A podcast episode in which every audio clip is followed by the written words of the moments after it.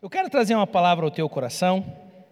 Quero que você abra comigo no livro de 2 Reis, capítulo 7.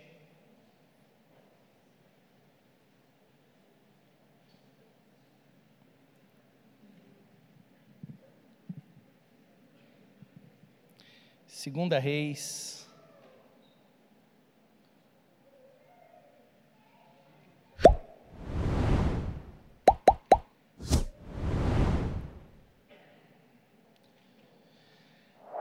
Eu quero começar essa ministração denunciando a minha idade.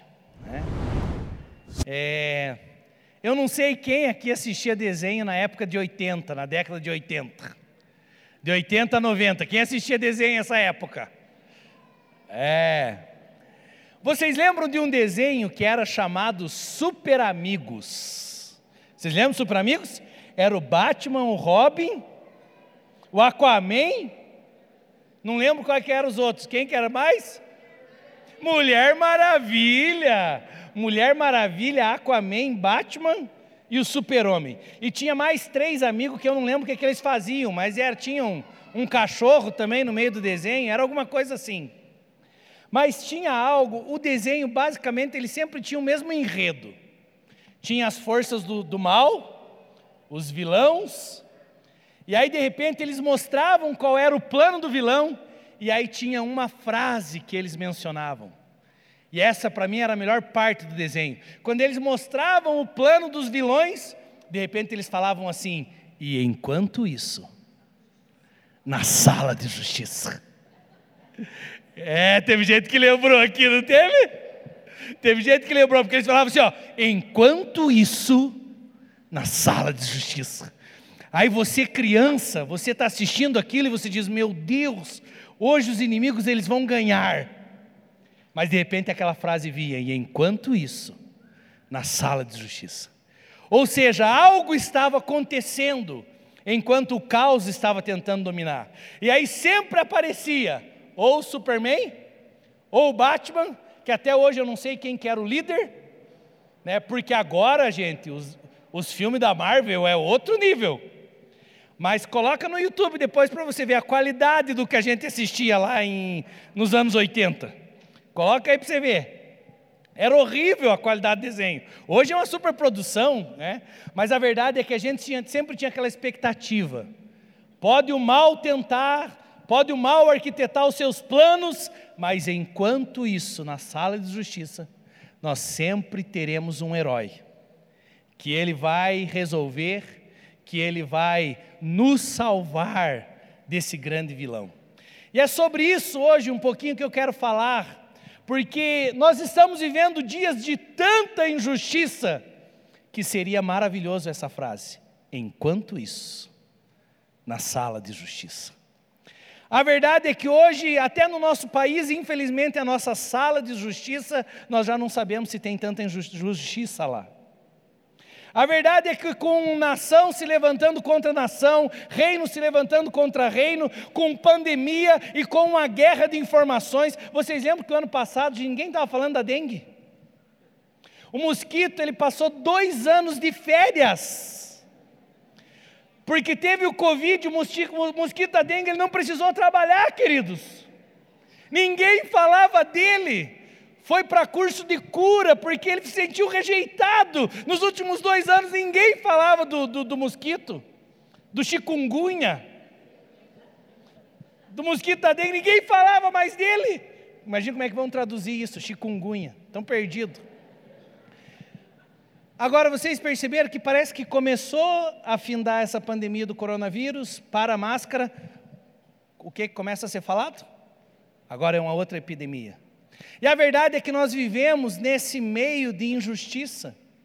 A verdade é que nós vivemos nesse meio onde pessoas, infelizmente, estão precisando deixar a sua vida, deixar a sua nação, deixar as suas casas, por causa da decisão de pessoas, porque às vezes querem mais recursos, querem mais territórios, mas a verdade é que nesses dias nós precisamos clamar.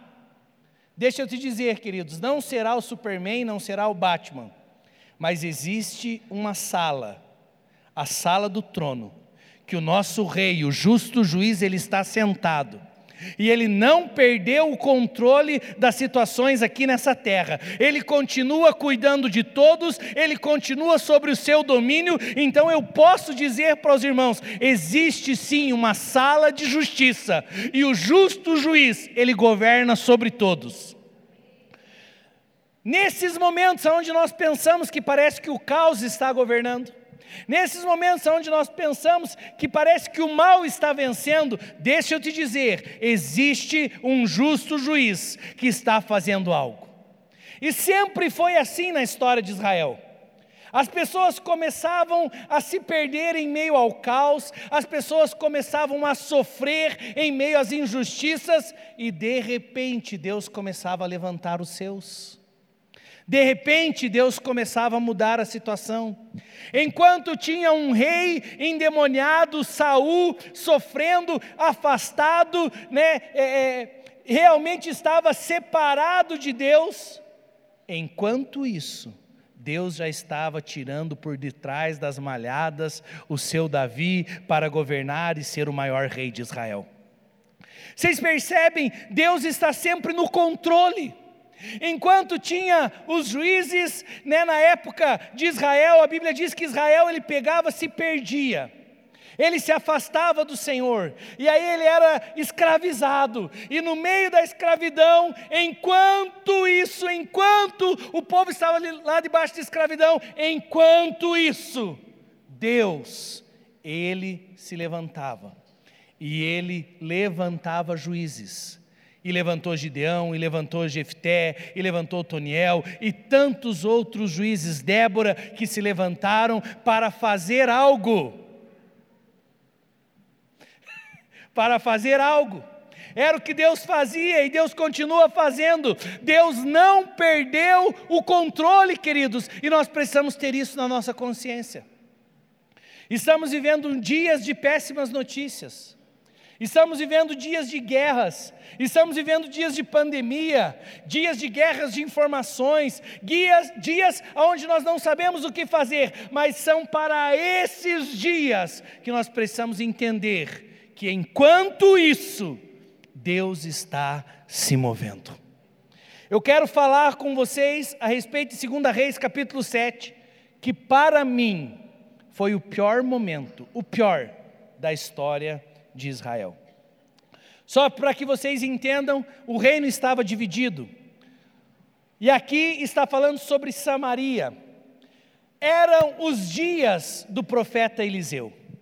A gente não consegue entender como que dias difíceis vêm mesmo com grandes profetas. E a verdade é que quando os dias difíceis vêm, nós olhamos para o profeta e dizemos, mas como que pode isso estar acontecendo? A verdade, queridos, é que nos dias de Abraão, ministrei isso há poucos domingos atrás, eles passaram por um grande tempo de fome.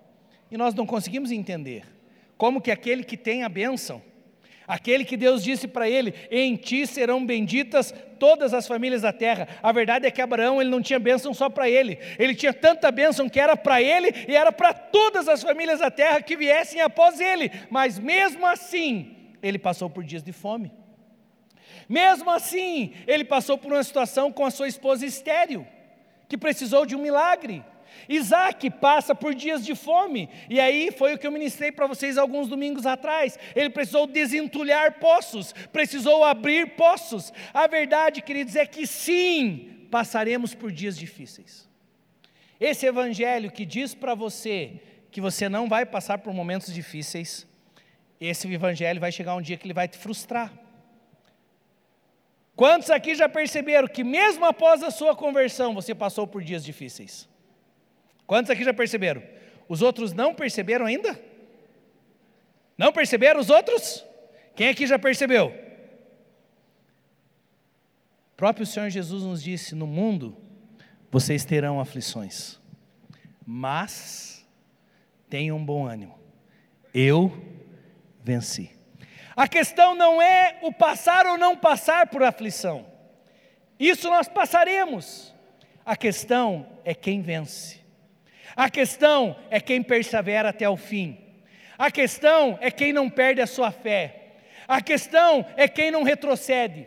E para que nós não venhamos a retroceder na nossa caminhada, como muitos que têm olhado para trás, nós precisamos entender, mesmo nos dias difíceis, enquanto isso, Deus está se movendo. E a questão é aonde nós colocamos o nosso olhar. Aqui era o pior momento. O ministério de Elias, talvez um dos maiores do Velho Testamento. Ele tinha sido profeta nessa época aqui, e depois ele estabelece Eliseu. No período de Elias, tempo de seca, tempo de dificuldades, mas existia um ministério profético. No tempo de Eliseu, aquele que tinha a porção dobrada, aquele que já tinha visto muitos milagres, ele começa a sofrer em Samaria algo muito forte, algo muito sério.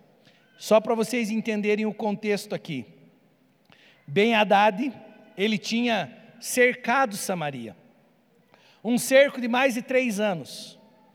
Chegou ao ponto a situação da fome na cidade deles, que eles estavam vendendo uma cabeça de jumento em troca de 20 moedas de prata. Eles estavam vendendo esterco de pomba. Qual era o alimento deles, pastor? Isso mesmo, é isso que você está ouvindo. Estavam vendendo esterco de pomba por prata. Tal era a fome que eles estavam. E o pior de tudo, chegou a um nível a fome, que algumas pessoas de Samaria partiram para o canibalismo. É o que está no, no capítulo 6 aí.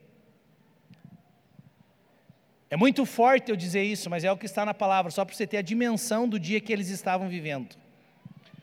O rei reclama com o profeta Eliseu, porque em um momento, quando ele estava em cima dos muros, uma mulher chega para ele e diz: Rei, nós tratamos, eu e a amiga, que nós comeríamos o meu filho.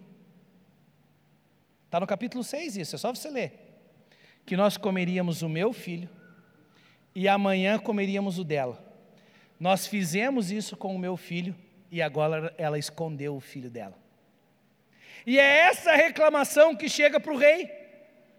E a Bíblia diz que o rei, quando ele ouve tudo isso, ele rasga suas próprias vestes. O rei, a figura de autoridade, ele diz: Já não tenho mais o que fazer, ele rasga suas próprias vestes, ele lamenta, mas ele toma uma decisão que nós não devemos tomar quando estamos passando por dias difíceis. Esse capítulo 6 e o capítulo 7, ele nos mostra o que temos que fazer em dias difíceis, mas também nos mostra o que não temos que fazer. A verdade é que a primeira decisão do rei, nesse momento de fome, ele quis calar a voz profética. O rei, quando ele ouve que era essa situação, que estava acontecendo em Israel. No versículo 31 do capítulo 6, o rei diz: Que Deus me castigue com todo rigor, se a cabeça de Eliseu, o profeta, filho de Safate, continuar hoje sobre os seus ombros. O rei ele vê aquela situação tão difícil que ele diz: Hoje eu vou decapitar o profeta. Hoje eu vou fazer com que a voz profética cesse em Israel. E isso, queridos, é a última coisa que nós devemos fazer. Aliás, nem a última, não devemos fazer isso. Nós não podemos, por causa das, de situações que nós não podemos explicar, e eu creio que, graças a Deus, nós não passamos por uma crise, nem passaremos por uma crise como essa. Mas a verdade, queridos, é que nos momentos de perda, nos momentos onde nós não sabemos explicar uma situação, a primeira coisa que vem ao nosso coração é: ah, o que aquele profeta disse. Esse profeta precisa parar de falar, porque na verdade aquela situação, o ministério profético, a palavra profética, é a esperança de dias melhores é a esperança de que tem um Deus que está, sim, na sua sala de justiça, no seu trono, e Ele está vendo como os homens estão fazendo na terra, e que sim, um dia Ele vai se mover. Mas a verdade é que nos momentos de crise, muitas pessoas, por causa da crise, fazem do mesmo jeito que esse rei. O que que tentam fazer? Tentam calar a voz profética. É aquele negócio dizendo assim: se estou nesse ponto, eu não quero nem saber o que Deus está querendo dizer a respeito disso. Tem pessoas que tiveram, por causa dessa pandemia, infelizmente, perdas terríveis, momentos de sofrimento. Mas deixa eu te dar um conselho essa noite: não vá por esse mesmo caminho, tentando fazer com que a voz profética se cale. Meus queridos, se em dias de caos, em dias de dificuldade, está sendo difícil, mesmo com a manifestação da voz profética, mesmo com Deus falando com o seu povo, imagine se nós tivermos que cancelar a sua palavra, ficará muito pior, é lógico isso, mas a verdade é que o rei, o que, ele tentou fazer? Ele tentou matar Eliseu, e isso acontece no finalzinho do capítulo 6, mas como Eliseu era um grande profeta, quando o oficial do rei chegou para matá-lo, ele já sabia do que estava acontecendo. E então o capítulo 7 começa com a resposta de Eliseu a esse oficial que estava em sua casa para matá-lo. Vamos ler então, 2 Reis 7 diz: Eliseu então respondeu: Ouçam a palavra do Senhor. Assim diz o Senhor: amanhã, por volta dessa hora, na porta de Samaria, tanto uma medida de farinha como duas medidas de cevada serão vendidas por uma peça de prata. O oficial, em cujo braço o rei estava se apoiando, disse ao homem de Deus: Ainda que o Senhor abrisse as comportas do céu, será? Repita assim comigo: será? Será? Será que isso poderia acontecer? Preste atenção na resposta do profeta. Mas Eliseu o advertiu: Você verá com os próprios olhos, mas não comerá coisa alguma. Aqui nós temos personagens nessa história. Nós temos um rei que as palavras do rei foram: vamos matar o profeta. Aquele que é um canal de Deus para falar conosco, vamos acabar com esse canal. Vamos aniquilar esse canal. E, na verdade dava para ver que o rei ele estava muito indignado com o próprio Senhor. No final do versículo 33 do capítulo 6, o rei diz: Essa desgraça vem do Senhor, por que devo ainda ter esperança no Senhor? A verdade é que nos dias difíceis, tem pessoas que têm perdido a sua esperança. Tem pessoas que estão achando, não, será que eu ainda devo esperar nele? Será que ainda o Senhor está comigo? E sem perceber, por causa desse coração, que é o coração desse rei, tem pessoas que estão calando a voz profética para si. É muito importante nós avaliarmos esses personagens e com isso avaliarmos a nossa vida para saber como nós estamos. Será que estamos como aquele rei, uma pessoa que tem autoridade? Você sabe que a Bíblia nos diz que nós fomos feitos reis e sacerdotes, nós somos feitos para governar. Mas a principal coisa que um rei precisa para governar, ele precisa da voz profética. E quando o rei estava querendo matar o profeta, preste atenção, os profetas eles vinham até os reis para aconselhar os reis. Quando o rei decide matar o profeta, ele está dizendo: Eu não tenho mais esperança nesse Deus. Eu não tenho mais esperança nessa palavra. E quantas pessoas nesses dias de caos, de pandemia, nesses dias onde que parece que as trevas estão governando sobre a terra, nesses dias tem pessoas que perderam a sua esperança. Estão dizendo: "Não, pastor, Deus não pode mais fazer". Eu não quero nem ouvir mais palavra profética que um dia vai mudar, porque veja o que eu estou vivendo para chegar num nível que realmente esterco de pomba foi vendido, é porque a situação era muito séria. Mães comendo seus próprios filhos, não tem como imaginar uma situação dessa. E a Bíblia diz que isso fez esse rei perder o seu coração, perder a sua esperança. Ele quis matar o profeta. Mas quando ele manda o seu oficial para matar o profeta, tinha uma outra palavra sendo liberada. Enquanto o caos estava governando, o ministério profético estava se levantando para profetizar e dizer: virá um novo tempo. E queridos, a inflação era tão grande, como eu falei, que cabeça de jumento e esterco de pomba estava sendo vendido por 20 peças de prata. E aí veja só o que, que o ministério profético profetiza. Eliseu profetiza: Assim diz o Senhor, amanhã. Três anos de cerco em Samaria. Canibalismo, sofrimento. E o profeta se levanta e diz: amanhã vai mudar. Amanhã vai ter farinha sendo vendida pelo preço justo. Amanhã vai ter trigo. Amanhã vai ter comida. E aí me chama a atenção esse outro personagem da história, que nós precisamos também aprender como não fazer. A Bíblia diz que quando esse oficial, ele escuta o ministério profético se levantando e dizendo amanhã vai mudar, ele permite que a incredulidade entre no seu coração e diz assim: será? Se fosse no tempo de hoje, eu acho que o oficial ia dizer: nem que chovesse hambúrguer. Porque o que ele disse?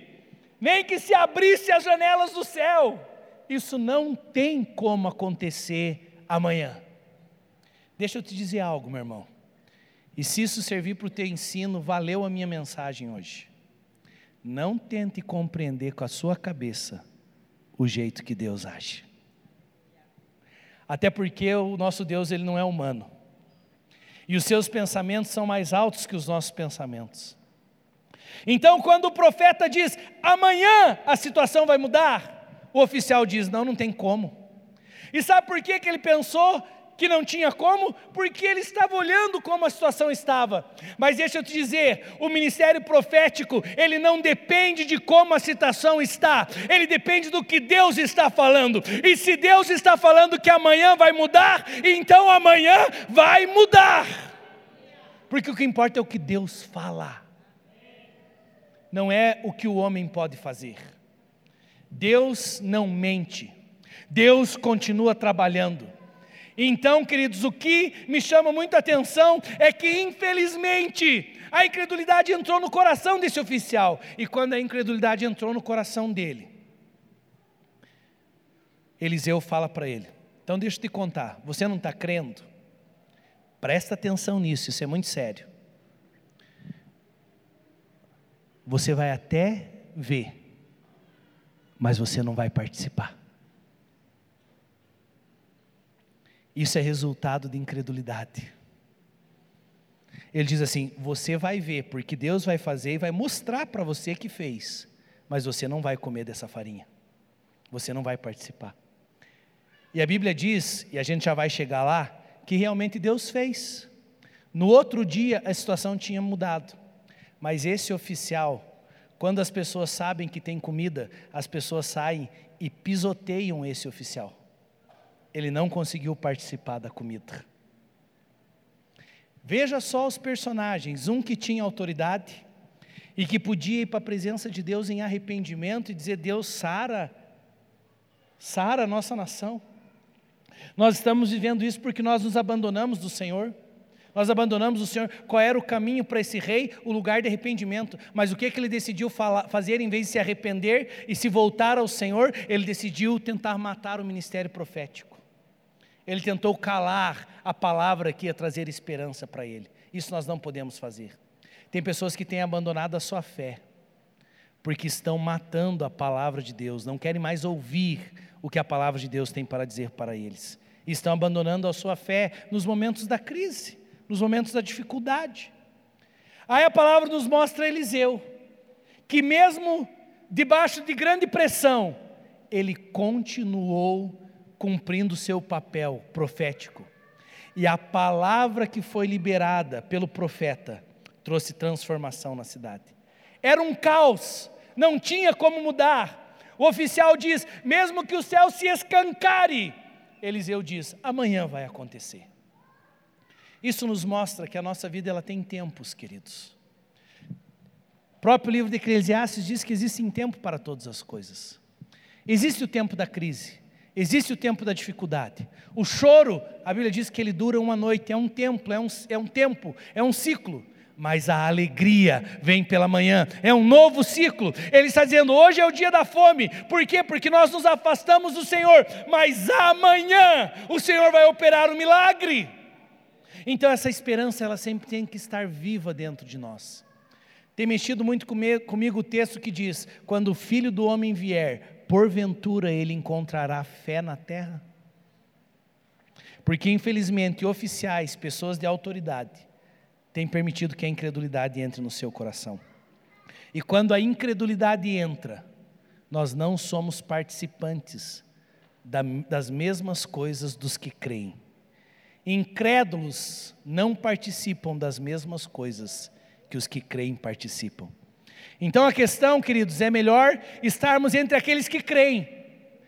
Mas o difícil é que muitas vezes nós, os que cremos, nós não sabemos como explicar as pessoas perguntam, mas como que isso vai mudar? Quando que isso vai acontecer? A verdade é que muitas vezes nós não sabemos como vai acontecer, mas sabemos que vai acontecer. Amém? Eu sei, queridos.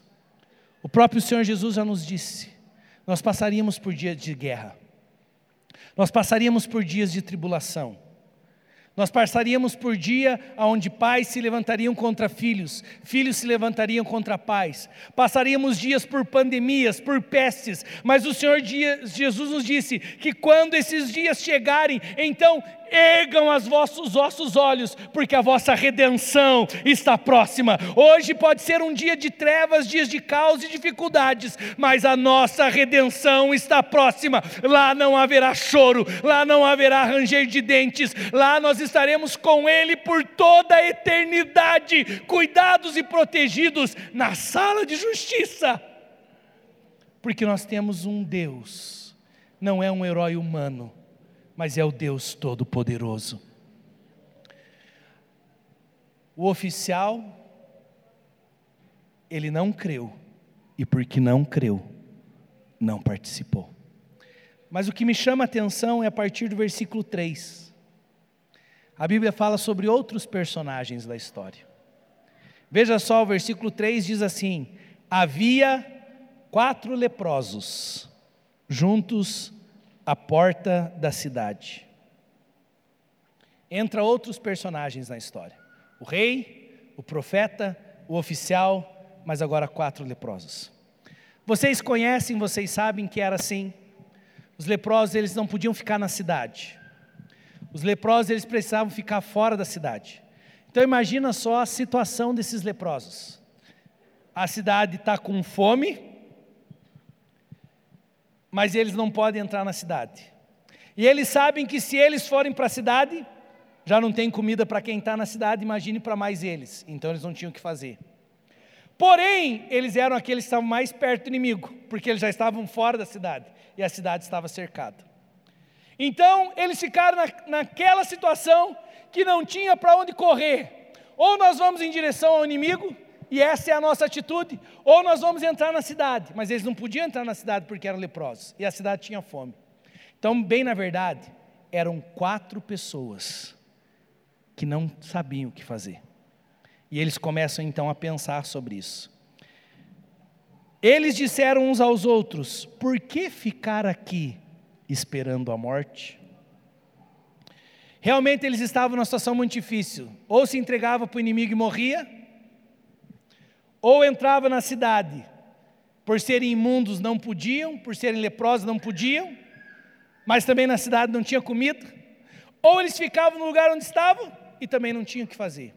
Eu não sei se você já chegou em um momento da sua vida que você realmente não sabia o que fazer. E eu posso dizer para vocês que eu já passei por um momento assim, eu e a Vive. E realmente foi um momento muito difícil para nós. E a verdade é que a gente não tem um preparo para esses dias. A verdade é que a gente não tem uma o que fazer em dias difíceis. A verdade é que os dias difíceis muitas vezes eles vêm e vocês concordam que eles nem avisam. Eles simplesmente vêm.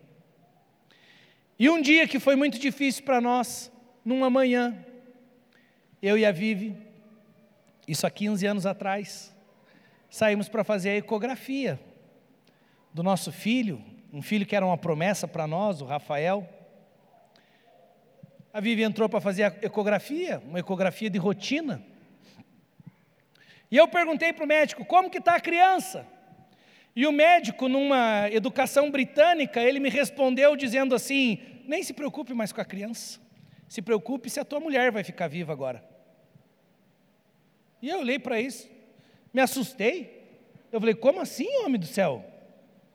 Ele falou assim: a criança eu nem estou vendo mais, já não tem mais líquido, aqui já não tem o que fazer. Se preocupe se você não vai perder tua mulher. E eu tomei aquele baque. E falei, e agora? Não sei o que fazer. E falei, é tão sério que eu vou buscar uma outra opinião. Saí do médico da ecografia e fui para a médica dela.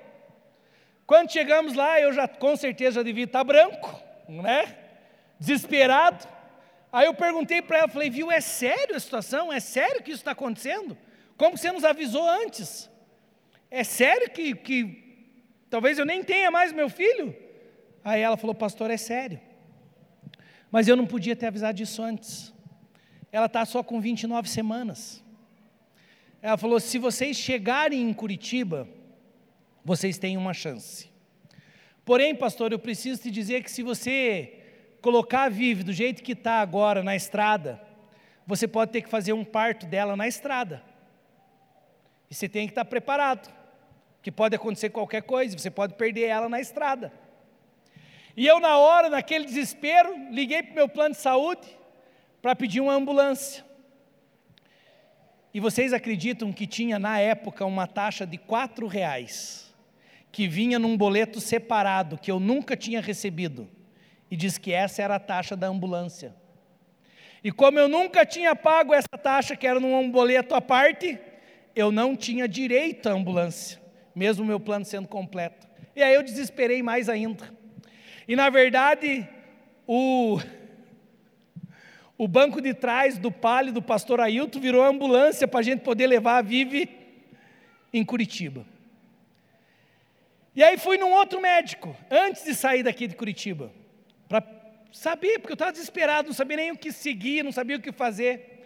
E o pior é que o outro médico disse para mim assim: É, isso aí não vai dar nada. Fique tranquilo, ela está bem. Aí eu desesperei, pior ainda.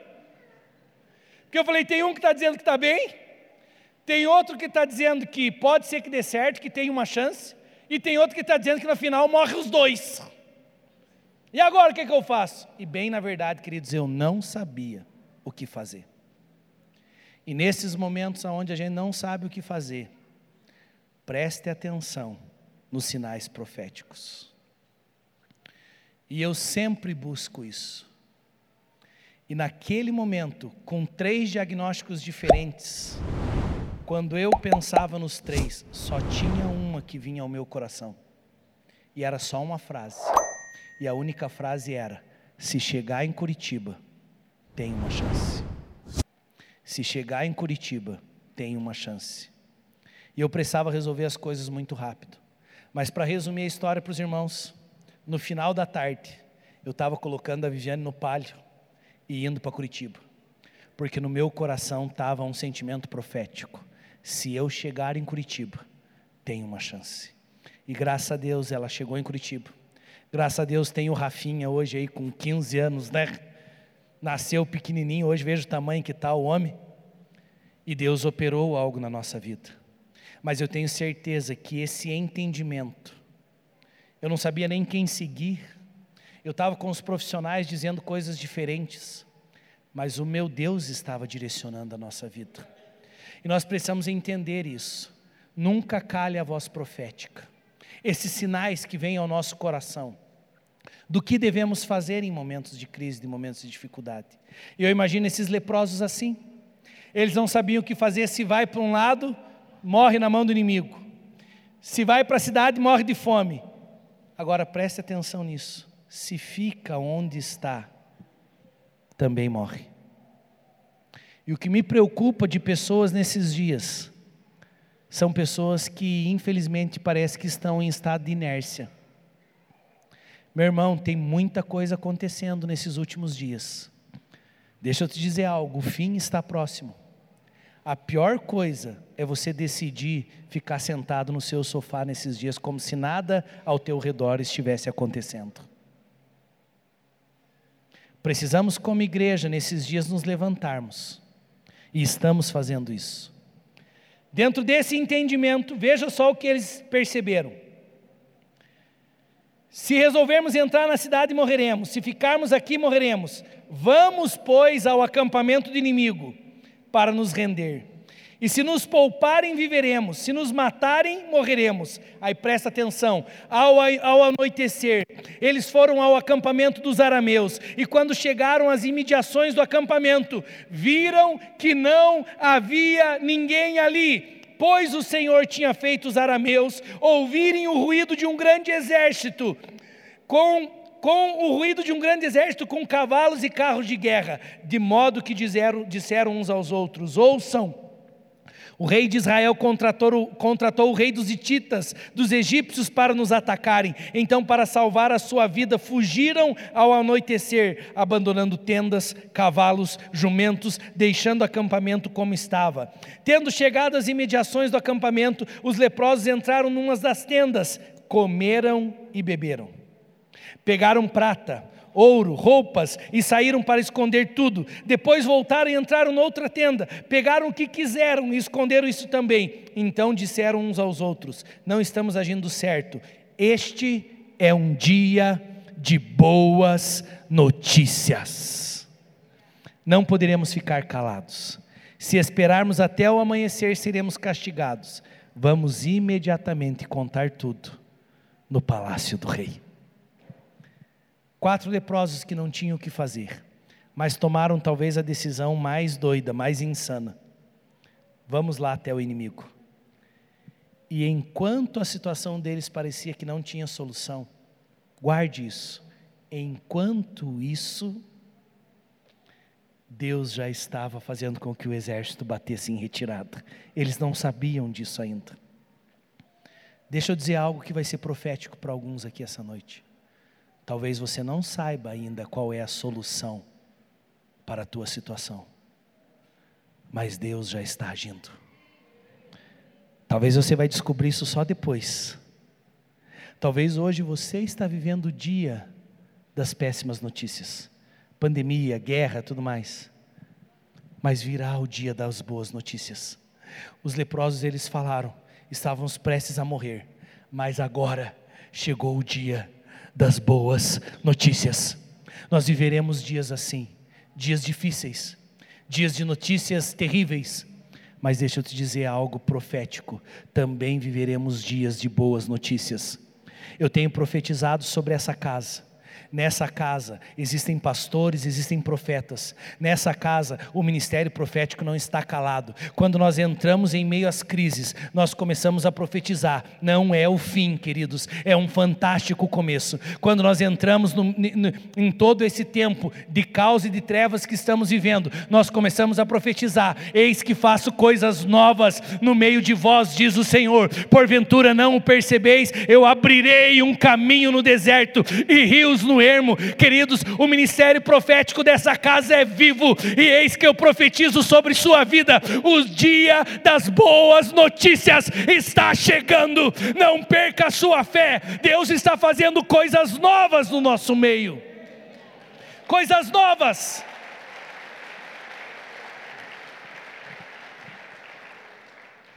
Agora perceba, pessoas provaram disso pessoas não provaram. De que lado você vai estar? Se você permitir que nos dias da dificuldade a sua fé seja roubada, você não vai participar do dia das boas notícias. Mas se no dia das notícias ruins, você continua sendo direcionado pelo farol profético, que é a palavra do Senhor, sim, dias melhores virão. Sim, sim, sobre essa casa o dia das boas notícias. Nós já estamos vivendo dias de boas notícias. Sobre essa casa, as nações têm vindo até essa casa para serem supridas. Ontem a pastora Viva estava no mercado social. Atendemos 70 famílias ontem. Eu vou, eu vou demorar um pouquinho mais hoje, tá? Sei que talvez esteja com pressa, mas eu não quero que você perca esse momento profético. Pastora Vive onde sentiu, enquanto estava no mercado social, como se Deus estivesse olhando para essas sementes que a igreja tem colocado na terra nesses dias. Seja através das famílias aqui em Guarapuava, seja através dos ucranianos, seja através dos afegãos. Mas Deus trouxe muito forte sobre o coração dela um nível de proteção que Deus está trazendo sobre essas sementes que estão sendo depositadas. O inimigo não vai roubar essas sementes. Essas pessoas serão abastecidas, serão cuidadas. E deixa eu dizer algo para os irmãos. Exatamente pelo ministério profético, eu não tenho medo, queridos. Se Deus quiser trazer mais crianças, se Deus quiser trazer mais pessoas, nós vamos falar sim para tudo aquilo que Deus quer fazer no nosso meio. E agora já estamos vivendo dias onde não somente os necessitados estão vindo, os abastados, as autoridades estão vindo. E sabe por que, que as autoridades estão vindo? Porque elas precisam também conhecer o que a igreja tem condições de fazer. Quando tem um escândalo, querido, tantas pessoas falam tantas coisas mas também quando coisas boas estão acontecendo, isso precisa ser anunciado. Terça-feira, eu já estava com eles ali em Prudentópolis, agora à tarde, cheguei correndo para o culto. Terça-feira, só para vocês terem uma noção do que está acontecendo no nosso meio. A maior TV do mundo árabe, a Al Jazeera, fala para todos os países árabes, maior empresa de comunicação do mundo árabe, eles vão estar aqui em Guarapuava, terça-feira, para ver o que, que está acontecendo aqui na nossa igreja. Vão vir para sentar comigo aqui, terça-feira de manhã. Sabe por quê? Porque no meio do caos e das dificuldades, dos problemas que nós passamos como igreja, e no meio dessa pandemia, o ministério profético estava sempre falando: vocês são uma casa de provedores. Deus está fazendo algo novo. Eu não sei em qual momento você está. Talvez você está nos dias das más notícias. Mas deixa eu te dizer profeticamente: se você não permitir que a má notícia arranque a fé do seu coração e você continuar crendo, o dia das boas notícias vai chegar, algo novo vai acontecer. Enquanto a gente pensa que o caos está dominando, enquanto isso Deus já está se movendo. Enquanto pensavam que tinham vencido, que tinha matado o Senhor Jesus e que agora o inferno estava dominando, na verdade o Senhor Jesus ele estava lá arrancando as chaves da morte do inferno e ele estava ressuscitando ao terceiro dia. Enquanto nós pensamos que o caos está dominando, o nosso Deus está sempre trabalhando e fazendo algo novo. Nós vamos participar da mesa do Senhor hoje. Quero chamar os músicos. Mas eu sinto um ambiente profético para alguns aqui hoje. Eu sinto pelo Espírito, eu não senti isso pela manhã, mas eu sinto isso muito forte à noite aqui. Alguns profetas foram calados aqui. Você sabe o teu chamado profético. E agora eu estou falando de profeta para profeta. Você sabe que tem uma voz que precisa ser liberada a partir de você, que vai trazer mudança na sua casa, mudança no seu casamento, mudança no seu trabalho, mudança na sua cidade. Os profetas, às vezes, eles, eles podem ser decapitados. Mas tem profetas que entram em caverna, como Elias. Tem profetas que entram no estado de inércia. Mas essa noite, pelo Espírito de Deus, alguns profetas precisam sair das suas cavernas, porque à medida que nós profetizamos, as mudanças no reino espiritual elas acontecem. Mas eu também sinto pessoas de autoridade que por causa das frustrações estão calando a voz de Deus no seu coração. Talvez tenha gente aqui hoje que você sofreu nesses dias da pandemia a perda de alguém. Você orou tanto para que isso não acontecesse. E infelizmente aconteceu. E a verdade é que quando isso acontece, a primeira coisa que vem ao nosso coração é: eu não quero saber mais de palavra profética. Eu não quero saber mais de orar, porque a gente ora e não acontece. E esse é um pré-estágio para que eu me torne um oficial com a incredulidade no meu coração. E quando a incredulidade entra, infelizmente, verá o que Deus está fazendo, mas não participará. Isso é muito sério. Mas também no nosso meio. Tem pessoas que talvez essa noite estão sem saída, dizendo, pastor, eu olho para a minha vida hoje, eu não tenho mais para onde correr. Perdi minha casa, perdi minha família, estou só, não tenho para onde voltar, não tenho para onde ir, mas eu quero sair desse estado de inércia. Eu quero ouvir a direção profética, porque essa noite eu entendi que enquanto isso, Deus já está agindo. Eu quero que você se coloque em pé nessa hora.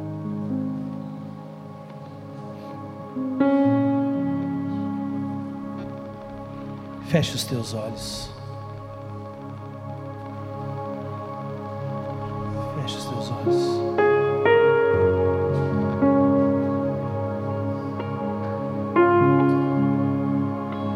Feche os teus olhos.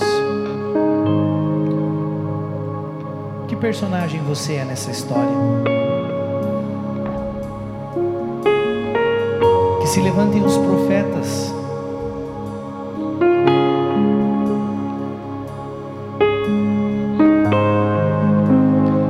Levantem pessoas que sairão do seu estado e perseguirão uma palavra e serão os primeiros a serem os participantes das boas notícias. Os excluídos, os imundos, eles foram os primeiros a participar do novo de Deus. Eu quero que você fale com Deus nessa hora.